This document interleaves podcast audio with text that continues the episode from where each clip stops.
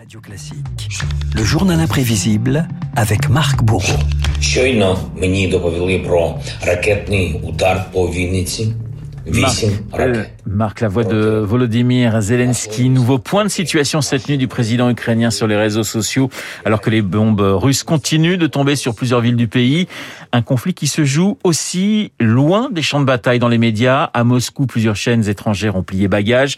D'autres ont carrément baissé le rideau. La guerre de l'information pendant le conflit ukrainien, eh bien, c'est le thème de votre journal imprévisible. Car ce sont deux partitions différentes, Renaud, qui se jouent. D'un côté, en Ukraine, un président omniprésent, on vient de l'entendre sur les réseaux sociaux. Zelensky depuis les rues de Kiev, depuis son bunker, mais aussi des vidéos virales transmises par les Ukrainiens eux-mêmes. Sur cette image, par exemple, un soldat russe affamé, en larmes, vient de rendre les armes. Des Ukrainiens lui offrent du thé, de la nourriture et la laissent appeler sa mère. Une image qui n'a pas franchi la frontière russe, car à Moscou, l'ambiance est bien différente. Renaud, on se branche sur Rossia 24, l'une des principales chaînes d'information du pays. À l'antenne, pas de désertion, mais un discours martial et une revue des troupes. Chaque sous-marin dispose jusqu'à 10 ogives qui peuvent surmonter n'importe quelle défense antimissile. Au total, nos sous-marins peuvent lancer plus d'un demi-millier de têtes nucléaires, ce qui garantit de détruire les États-Unis et tous les pays de l'OTAN. Sur ce principe, la Russie n'a pas besoin du reste du monde.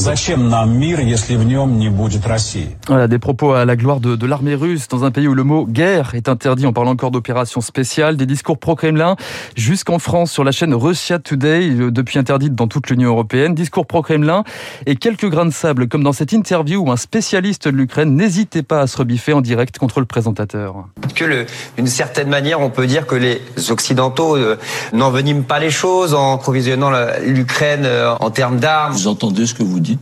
Oui. Avez un retour de son. Vous dites euh, n'envoyez pas d'armes parce que nous, nous avons envoyé des chars. Voilà, petit moment de, de solitude en direct. Alors que se passe-t-il vraiment en Ukraine? Les Russes, dont plus de la moitié s'informeraient uniquement par la télévision, ne le savent pas toujours. Radio Free Europe a réalisé un, un micro-trottoir ce week-end. La journaliste présente des photos de bombardement à des moscovites. Voici leur réponse. Je soutiens Poutine. Je ne veux pas regarder vos photos. Je soutiens Poutine plus que tout. Personne ne bombarde Kiev. Je n'y crois pas. Je pense que Poutine est un homme intelligent, il sait ce qu'il fait. Il y aura sûrement de l'inflation, du chômage, mais c'est nécessaire. Nous devons être patients. Je préférerais ne pas dire ce que j'en pense, parce que c'est dangereux de le faire ici. Je suis pour la paix, pas pour la guerre, c'est tout. Alors justement, plusieurs médias indépendants ont tenté de sortir du discours officiel, comme la web télé Doge que vous entendez là. Elle couvrait ici les, les manifestations anti-guerre à Moscou, une fronde qui a pris fin la semaine dernière. Renaud, je vous présente Valentina Modvienko, 72 ans, présidente du Conseil de la Fédération de Russie, une apparatchik à l'origine de nouvelles sanctions contre les médias récalcitrants, jusqu'à 15 ans de prison en cas de diffusion de fausses informations ou de critique de l'intervention russe. Une loi qui a signé le coup de grâce pour des médias indépendants.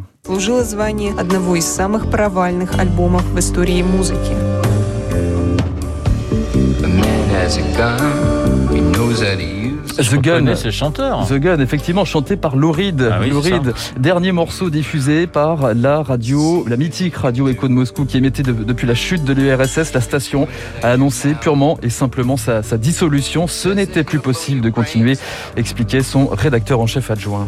On ne peut pas exister dans cette atmosphère. Je pense euh, que euh, c'est le pays qui a changé. Ce régime euh, pouvait être euh, qualifié comme euh, autoritaire, mais maintenant c'est une dictature. On ne peut pas, on ne veut pas écouter ce qui se passe et que les Russes apprennent ce qui se passe en Ukraine. Но такого тяжелого еще решения в нашей жизни не было. Renaud, dernière image forte, c'était vendredi toujours, les derniers instants de la chaîne de télévision Doge qu'on évoquait auparavant. Nous espérons revenir un jour, déclarait la patronne de la station entourée de ses équipes, qui terminait sur ces mots. Stop à la guerre, avant de baisser le rideau, la dernière chaîne de télé indépendante du pays n'avait pas choisi Louride hein, cette fois, mais un autre classique de la musique.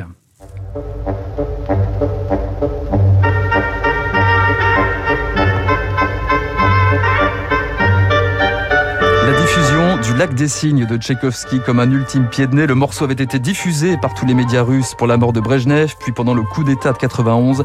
Message essentiel, quelque chose ne va pas en ce moment en Russie.